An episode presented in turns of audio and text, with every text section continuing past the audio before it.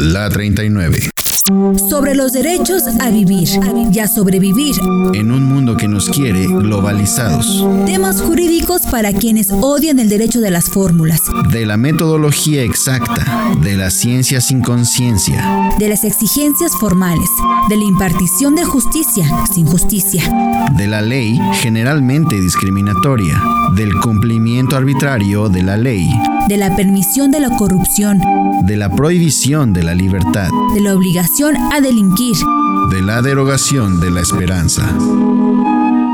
Como hemos estado platicando, en este concepto de codificación, el cambio fundamental que se dio en el derecho desde el punto de vista de la premodernidad o el antiguo régimen hacia la modernidad, pues fue la codificación. ¿Por qué fue importante la codificación?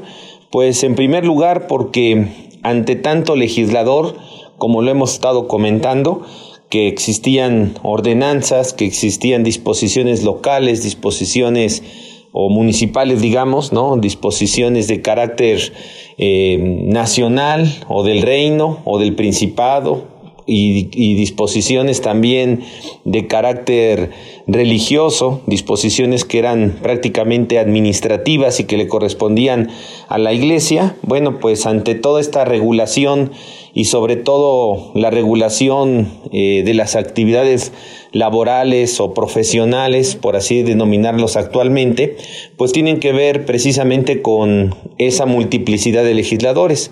Esto lo que implicaba era que en, la mismo, en el mismo territorio pues había muchos legisladores que podían, sin distinción de materias prácticamente, regular muchas de las conductas y esto lo que provocaba es lo que hemos comentado de las antinomias, la contradicción de normas entre la que una prohíbe, la otra obliga y la otra permite. Entonces, esto lo que representó en esta codificación, el mensaje que da esta codificación es la monopolización del derecho por parte del Estado. Es decir, solamente el único legislador, el único que crea leyes, el único que crea disposiciones es el Estado y pues establece una abolición prácticamente de lo que viene siendo las eh, regulaciones y las facultades de otras entidades, de otro tipo de autoridades que finalmente tenían la posibilidad,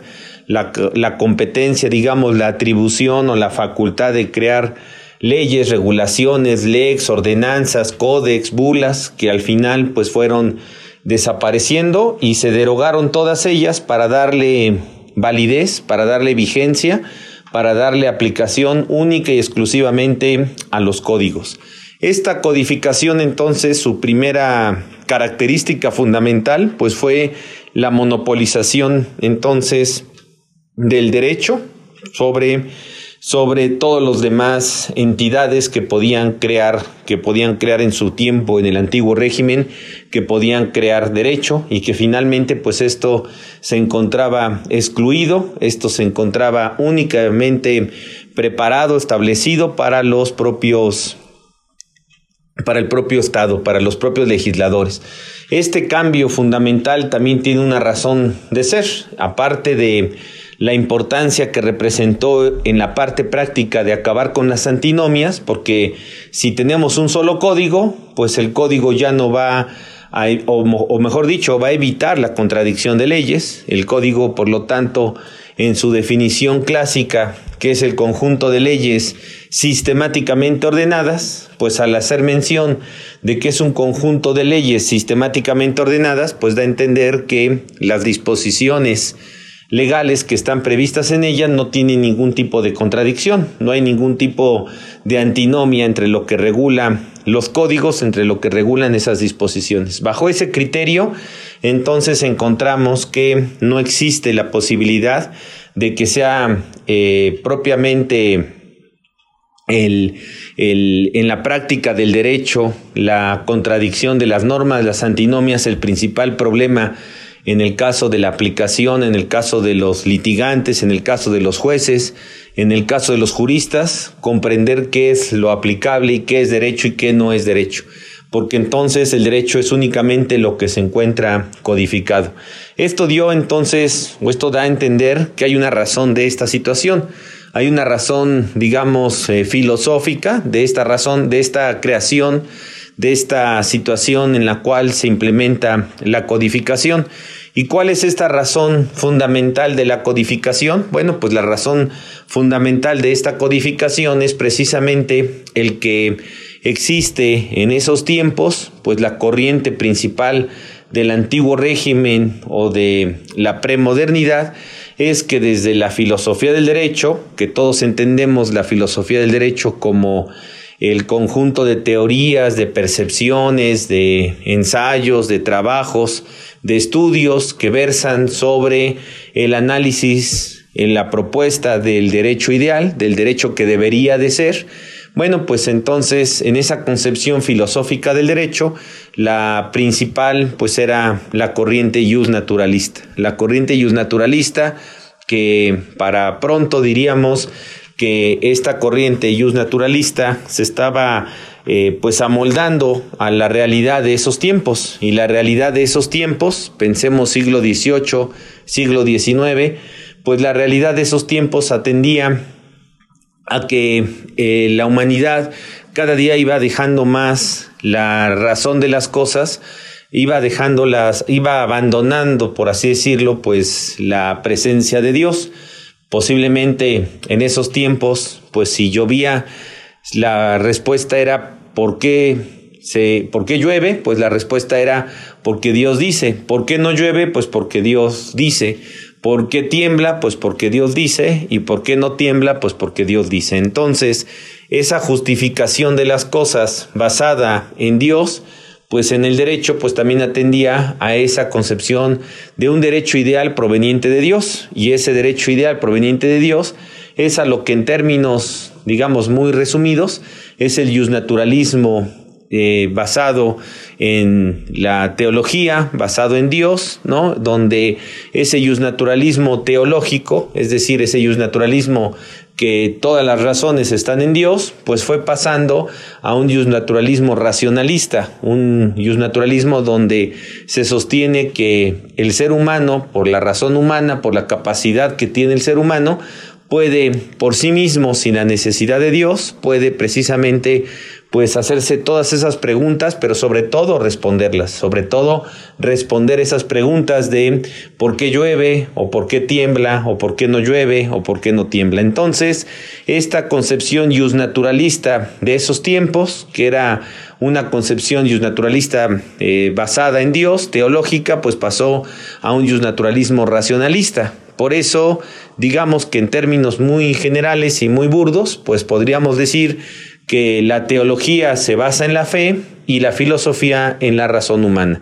En ese sentido, ese naturalismo racionalista, pues eh, en teoría se va desarrollando, se va desarrollando poco a poco y por lo tanto, pues ese naturalismo racionalista, pues también bastante presuntuoso, sostuvo que existían ciertas leyes, ciertas disposiciones legales, ciertas medidas que podían implementarse para la convivencia humana, para el desarrollo en la convivencia humana, para poder mantener al hombre viviendo en sociedad sin que se tuviera que estar eh, matando, sin que se estuviera que estar afectando a todos o que todos estuvieran siendo, como lo decía Hobbes, el hombre es el lobo del hombre, aunque hay ciertas objeciones al respecto porque todos sabemos que los lobos no se matan en sí, entre sí, perdón, sino que normalmente los lobos pues viven en manada, entonces es una concepción pues a veces criticada en ese sentido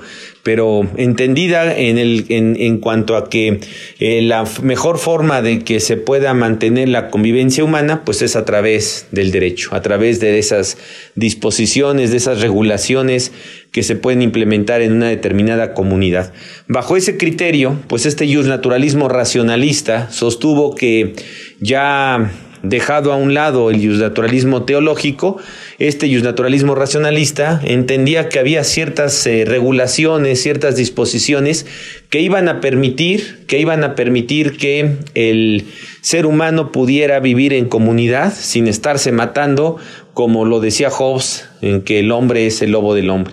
En ese sentido, pues esas regulaciones, esas disposiciones mínimas, pues había que ponerlas en una en un papel para que de alguna forma con esto pues no se pudiera correr el riesgo de que se pudieran modificar, porque si recordamos estas eh, ideas o estas concepciones de que la justicia cambia más que los caballos que van de París a Niza, pues entonces el asunto es que eh, la justicia podía cambiar, el derecho podía cambiar y entonces esos cambios pues lo que representaban era esa incertidumbre o esa falta de seguridad que había en cuanto a qué es lo justo y qué es lo injusto. En ese sentido, el naturalismo racionalista, que su objetivo es precisamente la justicia y que la base de la sociedad es una base sustentada en una justicia mínima, bueno, pues entonces esto lo que provocó es que se preocuparan los naturalistas racionalistas en sostener la necesidad de una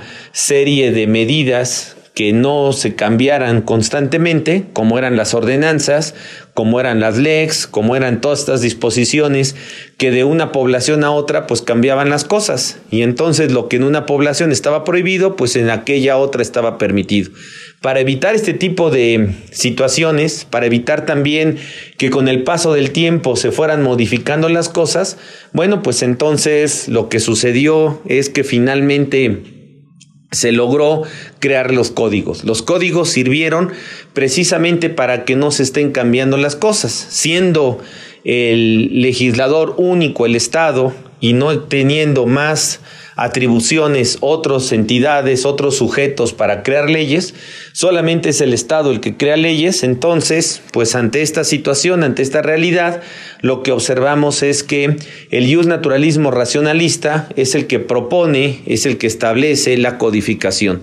Hay que tenerlo muy claro porque no es el jus positivismo el que implementó la codificación, sino el jus naturalismo racionalista que lo que le interesaba era que con esa presunción de que ya habían encontrado las normas eh, suficientes, mínimas, exactas para la convivencia del hombre y de las mujeres, desde luego, viviendo en sociedad, pues entonces lo que necesitábamos era que estas disposiciones no estuvieran cambiando, que estas disposiciones no se estuvieran modificando y entonces la mejor manera de que no se modifiquen estas disposiciones es a través de la codificación. Y esta codificación lo que permite es mantener y dar la certidumbre de que es únicamente esa la ley aplicable, las disposiciones aplicables para un determinado espacio, pero sobre todo para un determinado eh, eh, tiempo en el que debe de haber la estabilidad suficiente en la ley de que no se esté cambiando constantemente, que no por la muerte de algunos pues resulta que llegan una nueva generación y esa nueva generación cambia las disposiciones legales. Bajo esa situación es que en la filosofía del derecho se pregunta o se hace la pregunta de que si el derecho es de los muertos o el derecho es de los vivos. Si nosotros respondemos que el derecho es de los muertos, significa que es de las generaciones anteriores que con sus luchas, sus victorias, sus derrotas, sus batallas, las guerras, todas las pérdidas que hubo, los logros que se obtuvieron, bueno, pues ante toda esta historia se logró un derecho que las nuevas generaciones no pueden modificar porque es algo que ya se obtuvo, algo que ya se tiene y que por lo tanto pues el derecho es de los muertos y los vivos no lo pueden cambiar. Si la respuesta ante la pregunta e, de si el derecho es de los muertos o de los vivos y esa respuesta tiende a que el derecho es de los vivos, pues entonces lo que diríamos es que el derecho se puede cambiar.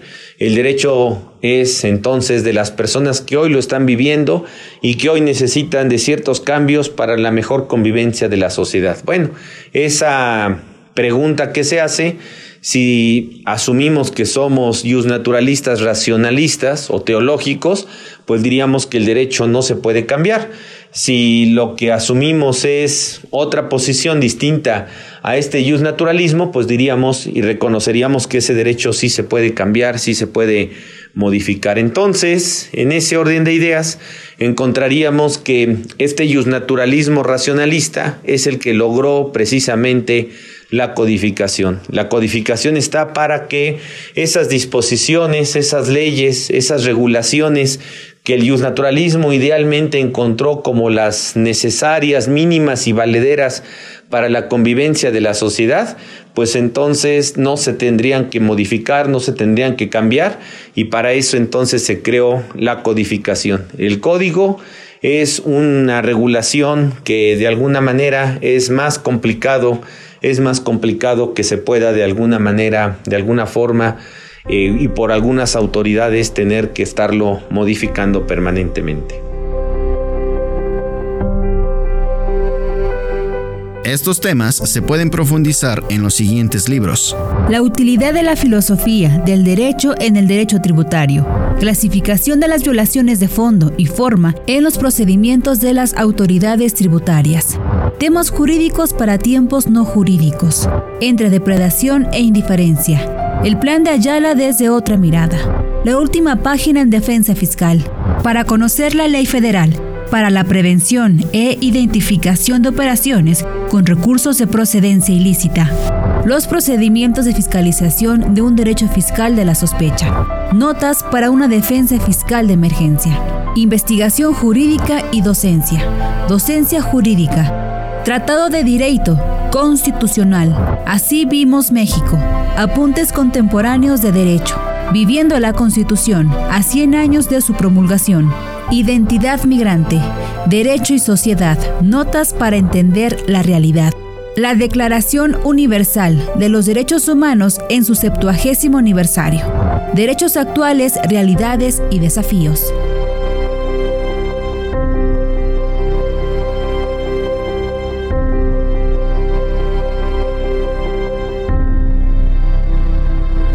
Radio presentó La 39